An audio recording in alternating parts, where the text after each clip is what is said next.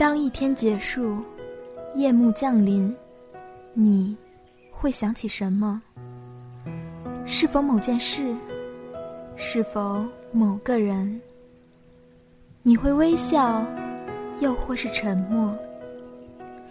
那是只属于夜晚的温柔追忆，是一段段你们的夜的故事。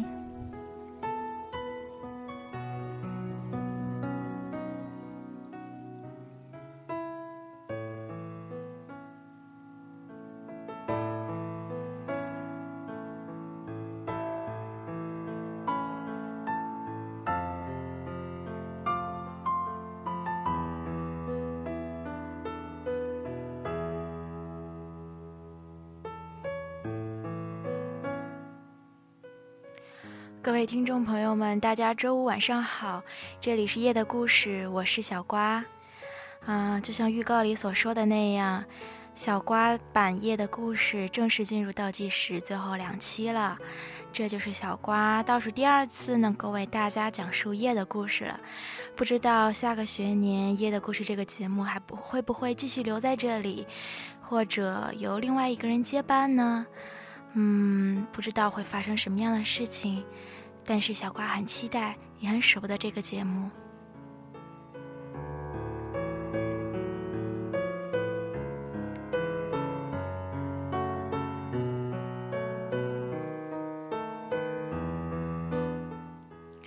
最后两期节目总想说点比较特别的故事，不想从别人那里借来一些他们所写的。呃，小说或者是任何一些故事，想说一下小瓜自己所写的东西，不管是这四年以来，嗯，快要毕业了，心路的一些历程，也还是对于其他的东西的一些看法，总觉得最后两期想要说一些自己更喜欢的东西。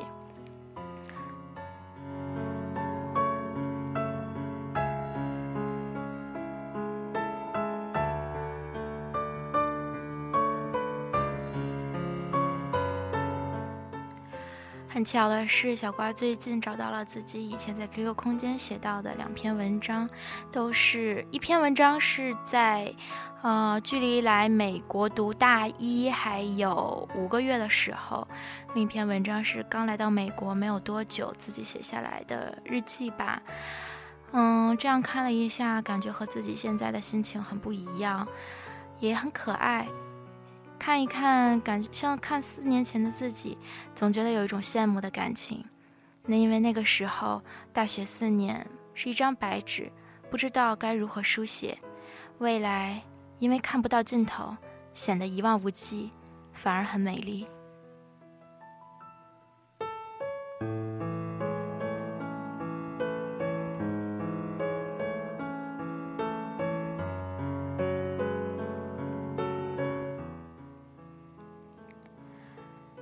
一篇文章呢是写于二零一零年三月二十六日，它的名字叫做《温柔的捕手》。我一直活在自己虚构的一种情绪之中，说是情绪，是因为它控制了我生活的状态和心情。本我抗拒，自我享受，冷眼旁观的看着周围的一切，包括自己。有时候生活是一直不朝着。受控制的方向去的，或者本来就无从控制。它伴随着时间的潮涌，哗啦啦地扑过头顶，充满恶意。滤出的渣子，才是构成它的本质。快一年了，距离我做出那个决定。其实我只是单纯着向往着，当我推着一堆行李走在太平洋彼岸的机场时，会不会意气风发？雄赳赳、气昂昂地践踏米国土地，憧憬着可以躺在异国的草坪上晒太阳、看书，然后参加各种各样奇奇怪怪的社团。于是我离开了最辛苦，也却是最没有风险的道路。我逃离了现有的艰难，选择了将来的心酸。多么奇怪！就像 RPG 游戏里面的 NPC 角色，突然修炼的。变成了拥拥有多个结局的主角。不过也因为这样，结局才会有悲有喜。要时刻战战兢兢，不知多做或少做了哪个支线剧情，而影响了好感度，从而改变了人物的命运。会做什么，或者不做什么，上天仿佛已经做好了决定。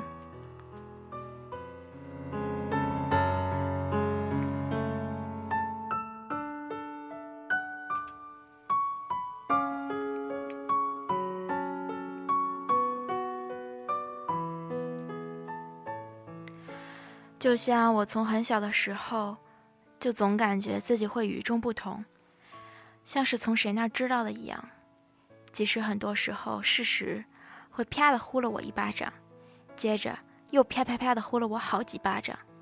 也许我曾经会很气愤，但作为一个阿 Q 精神彻底贯彻者，我总是会温柔的原谅打我的那只手。有些东西不去想，还是存在。但的确能够被忽略，就像我一天到晚坐在电脑前，忍受着巨大的辐射催化着我皮肤老化，好像这样就可以忘记几个月以后我要面对的一切。在这期间，又有一只手把我推到了成年人的行列里。好吧，我并不在乎能不能合法合理的看十八禁的东西，我比较在乎。我永远都回不去的青春。心有体会的人不会感觉“青春”这个词矫情，这样想的只有海过六一儿童节的鲜嫩无知少年。青春这个词包含很多，有蓝的、白的，像丧服一样的校服；有红的、黑的，血淋淋、污糟糟的初恋、二恋、三恋和黄昏恋。有早上早起去学校抄作业的狂热激情，还有在雪地里乱涂乱画还唯恐让人知道的心情。有时候回忆往事有个好处，它可以让心情瞬间就平复，不焦躁，不忐忑，心中沉静而温暖。因为往事是一张张小照片，安安静静的。呈现过去的人和事，仿佛压制住了背后所有的伤痛和甜蜜。他们出现在那一刻，牵制住了生命中的那一点时光，而真正的时间依旧匆匆的流淌。上一刻和下一刻，突然喜欢着谁，突然又厌恶着谁，从来都不是新奇的事情，而命运。也是真实存在的。不过，它并不像普遍所说的所有模拟类的游戏编写者一样，我们的一举一动都能算得一清二楚。只能说有些事情是可以肯定会发生，而有些人，你是一定会遇见的。曾经想过，如果不这样做，就不会那样；如果之前少做一件事，今天就不会发生这样的事。就像返老还童里一个场景，女主角的腿受伤而不能跳舞了。电影又开始从她被车撞到开始回放，意思是如果她少做其中任何一件事，她都不会出现这个意外。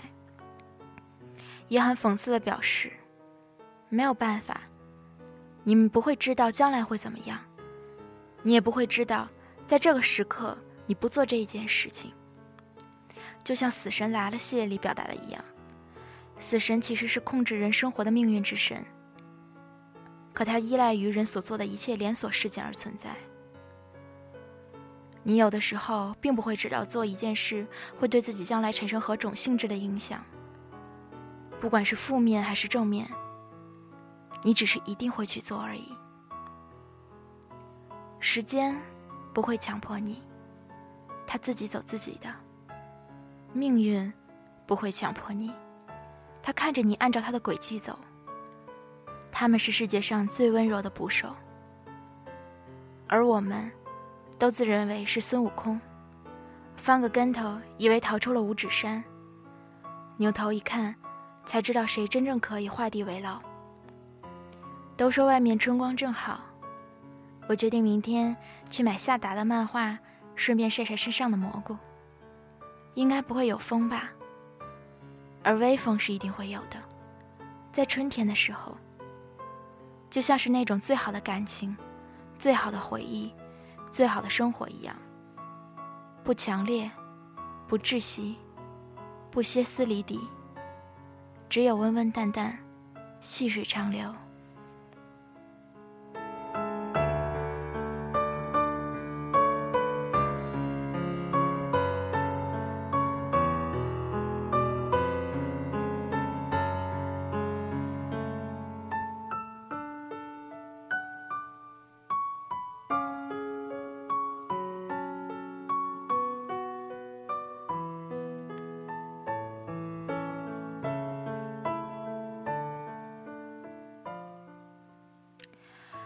刚才那篇文章是小瓜在还没有离开中国，来到美国西雅图上大学时候写下来的日记。那个时候，对于，嗯，上本科大学充满了无限的憧憬和希望，有一丝丝的害怕和恐惧，但更多的是充满了憧憬，在想象着未来大学四年的生活将会是如何的精彩。看着那时候的自己，觉得人生。果然是需要留白的，需要等待，需要你对未来充满了无限的幻想。那段时刻，其实是最幸福的，因为你不知道未来会发生什么，你可以无限的想象，想象成你心里最好的样子，仿佛那就一定会发生。果然，在大四的时候呢，就像我在文章里所说的，希望能参加奇奇怪怪的社团。我就进入了华大华生这个大集体吧，它不算是奇奇怪怪，但却是我这大学四年里最美好的回忆之一。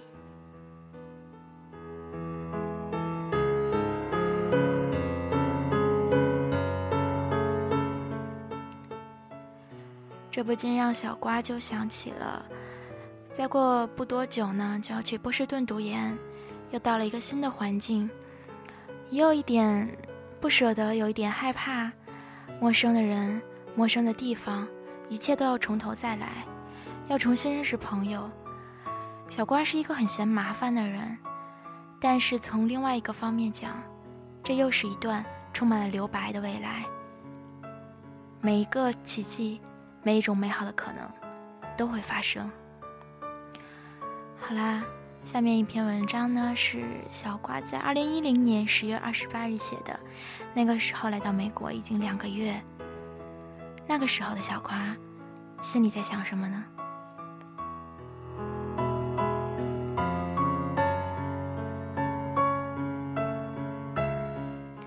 关于爱与西雅图生活。两个星期前的周五，被爱丽丝带去一个教会参加活动。我很可耻的，只是冲着聚会前的免费饺子去的。之前从来没有参加过这种宗教集会。关于佛教，我也只是去寺庙祈愿过，和一位很好的师傅交谈过而已。作为一个严格意义上属于自由宗教主义的人，我并不排斥这种活动，但也不会主动参加。可是那次的集会是让我很震撼的。大约两个小时的时间是由教徒上前做见证。一个大学女生在见证耶稣对她的爱与帮助时，甚至一度泣不成声。然而，他们所有人的脸上没有我想象中的肃穆和庄严，而是一种幸福和满足的微笑。基督教的中心是爱。他们都是很普通的人，吃五谷杂粮，生存于充满利益冲突和困难重重的俗世，会有正面或者负面的情绪。只有一点不同。他们心中有一个他们无条件、诚实、充满爱去对待、去倾诉的对象，那就是他们心中的神。因为这个信仰的存在，因为这个信仰所坚持的圣经的条律，他们在做见证时，一切的情绪都是真实的、诚挚的，没有任何的虚假。他们甚至会被心中的神所做的一切而感动。实际上，他们是被爱所感动，于是。又将爱施于别人，我也被他们所感动。能够被爱所感动的人，心中一定是善良的，满满都是能够被触动的点。心中永远存在自己是被爱所拯救的信条。他们不是怀着一个空洞的、与科学相违背的的幻想在臆想而满足自己。其中一个教徒甚至是华大科学方面的教授，他们心中的神，从某一个方面来说也是存在的。对于我来说，就是与每个人都息息相关的爱的存在，不是狭义上的对某一个人的眷恋、思念、想要相守的爱。这样的爱，只有爱情、亲情和友情。只适用于小范围、小群体的相互的爱。广义的爱，是一颗对待世间万物无论何时都温柔的心，真挚并充满希望的去爱，并得到爱。当人的心中有了足够强壮的信仰时，心里一直以来缺失的一块，仿佛一下子就被填满了。那就是一种坚不可摧的，在任何困境下支撑人的力量。对宗教徒来说，不同宗教的神，对他们来说就是信仰；对其他的人来说，信仰也可以是不同的事物，但最好是并不科学存在的东西，比如某某个梦想，比如某个理论。如果将一个人当作信仰，在那个人的形象崩塌之时，也是信仰者的心理崩溃的开始。将未来也许会实现的一个梦想当做信仰，是切切实实我身边很多同学以及我在做的事情。因为无论时间如何推移，无论你走到哪一步，未来总是存在的，直到生命结束，从而也就没有信仰崩塌一说。只不过，我们都不是虔诚的信徒。于是想到最近这几天，已经开学一个月了，quarter 制的弊端就是大考小考不停。亲爱的心理教授大概以为我们一个学期只上了他这一门课，两三天就可以讲掉一个 chapter，每周都有 quiz。最诡异的是后两个 midterm 居然连续两周进行，这应该不是 midterm 而是月考吧？不对。应该是周考。不过，心理教授的课真的很有趣。最遗憾的是自己英语不够好，不能领会所有的笑点。经济的老师是台湾人，讲课进度超级无敌快。由于没有 quiz，没有 homework，GPA 完全由 midterm 和 final 组成。幸好老爹给我寄来了中文版的经济书，只好自己自学了。相比之下，在第一周让我水深火热的数学课显得很轻松了，只不过作业有点多，有点繁杂而已。周围的同学都说数学 midterm 贵了，但我坚信，那么简单的题，他们所说的贵，绝对只是拿不到百分之百而已。而像我这样的水平，大概只能百分之九十左右了，没奢望过四点零，所以还是比较平常心。另外，原来美国人也没有那么多数学脑残。他们有的时候做不出题，是因为他们纠结于公式的原理。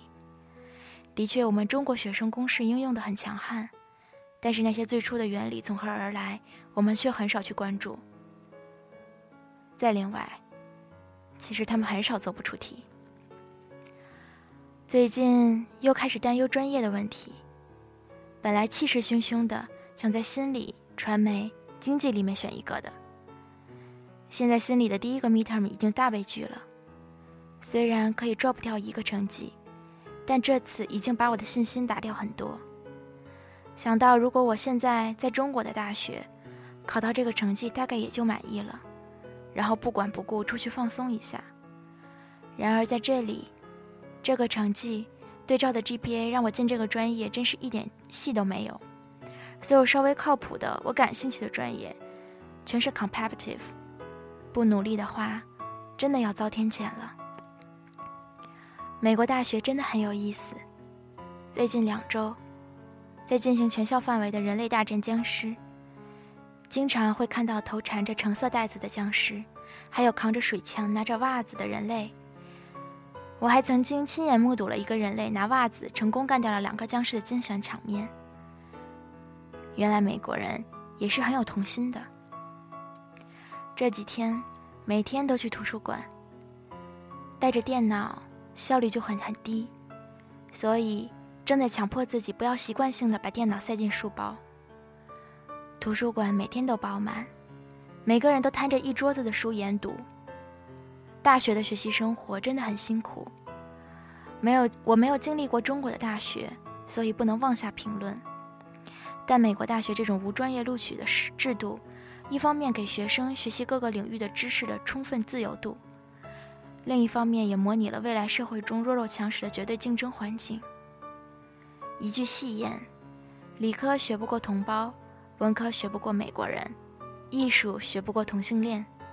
其实。就是这么残酷。与此同时，有很多人曾经问过我：上了十二年学，没参加过高考，遗憾吗？我的官方回答是：还好吧，有得必有失嘛。实际上，我当时的思想活动是很多的。上十二年学是为了什么？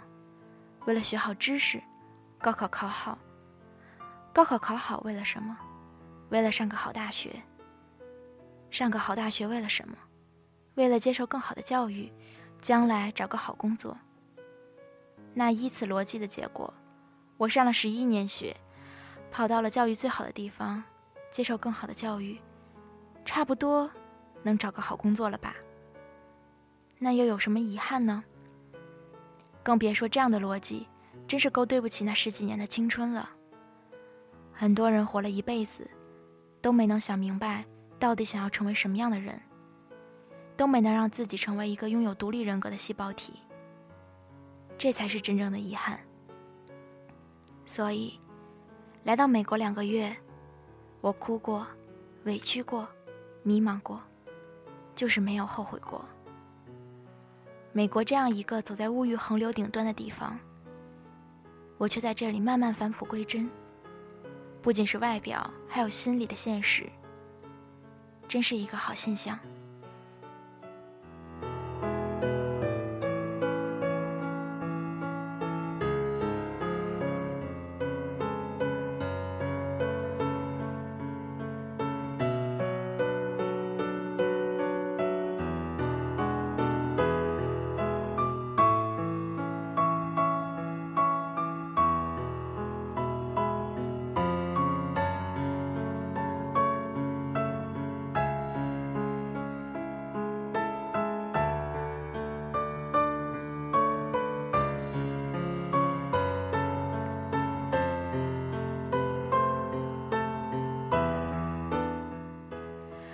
刚刚来到大学的小瓜，现在看一下，真是充满了踌躇满志，想要在这个陌生的地方有一种大干一番的激情。后来仔细回想一下，在那段时间慢慢过后，我也慢慢平静下来，过着平淡而无趣的生活。三点一线，觉得如果能够顺顺利利的大学毕业，就已经很好了。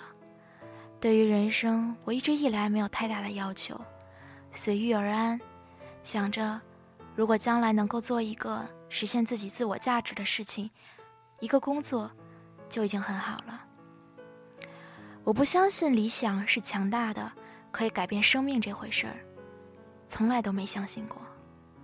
怎么可能有人的心意会始终不变？像某个小说、某个电影、某个动画片讲的那样。我也不相信人的情感形态可以准确的用语言描述出来，从来都没有什么正确的界限，正确的是没有界限。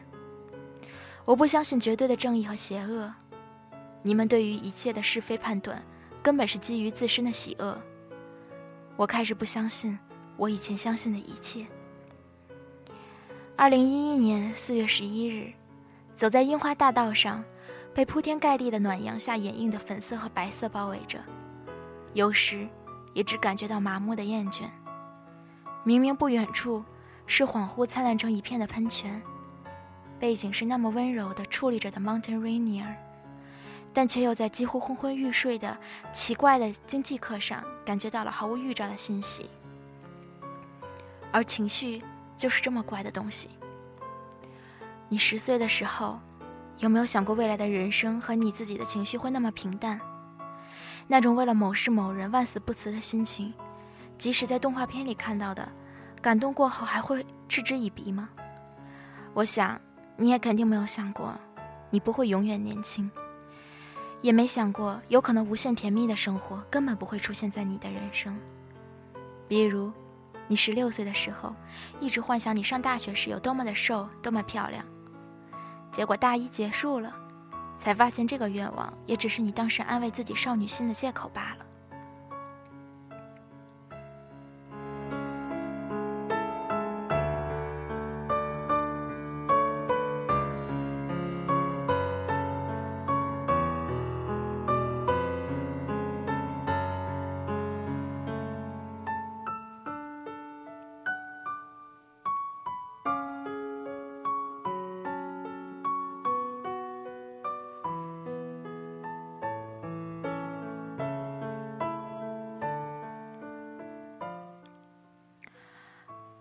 的确，小瓜在还年轻、还很小的时候，从来没有想过，没有确实的想过未来的生活。现在，小瓜已经迈入二十二岁，也在急速的向二十三岁奔跑之中。从严格意义上来讲，已经是一个应该独立生活的成年人了。有时候不敢去想这样一件事情。很多人都说小瓜是一个很幼稚的女孩，看起来年纪小，心理年龄也很小，不愿意去面对一些事情，总是随波逐流的，按照生活，他所赋予我的轨迹慢慢的走。但是，小瓜有时候认为这样也挺好的，不强求，不去争夺什么，慢慢的走，随着自己的心情。去看看自己到底想要什么，因为你并不知道某一个时刻，生命会发生什么样的改变，你会发生什么样的改变，你想要的东西，也许和上一秒截然不同。嗯，今天夜的故事大概就这样要结束了。明天晚上，周六，小瓜版夜的故事最后一期。祝你们都拥有甜蜜人生，晚安。我会很想念你们。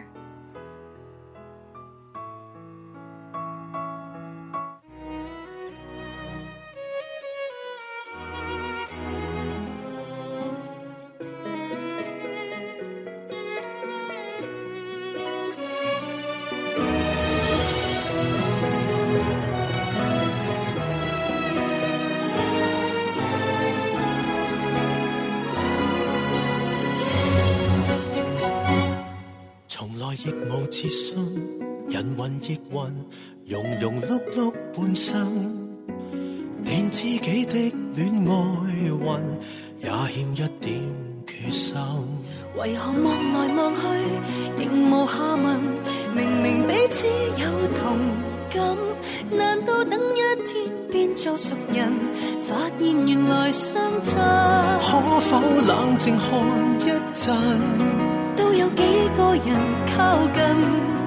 现在还未说，前面情节会逐渐降温。迟来一秒钟，迟疑一秒钟，从迎接你变做目送。迟来一秒钟，沿途经过和结局，其实太不同。迟迟未预备第一句爱你，已经足够酝酿暗涌。盼望有意。的情人回信，犹如幸运缘在半空。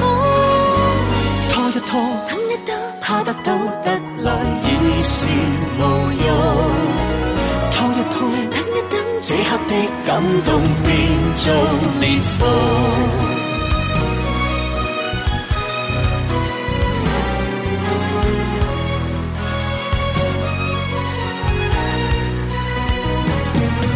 神就如白费，明明动情，怎会不敢作声？提示很充足，但你的态度永远不得要领。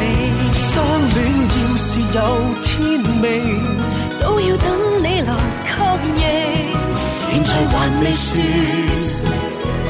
前面情节会逐渐结冰，迟来一秒钟，迟疑一秒钟，从迎接你变做目送。迟来一秒钟，沿途经过和结局，其实太不同。迟迟未預備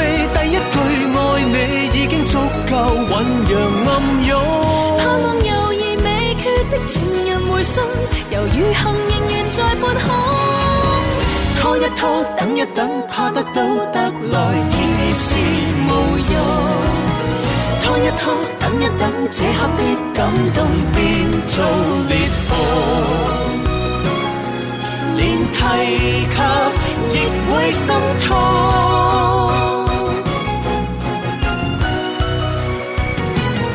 相戀要是有天命，都要等你來確認。未算，還未認。前面情節會逐漸結冰，遲來一秒鐘，遲疑一秒鐘，良緣永遠這樣斷送。遲來一秒鐘，仍然等你來告白，何時你都未動容。明明在附近，又不告訴你，太多戀愛這樣告終。可在離場後接到遲來情信，其實和旁人在抱擁。拖一拖，等一等，怕这点激情最后和糊。拖一拖，等一等，终于知表白刻不容缓。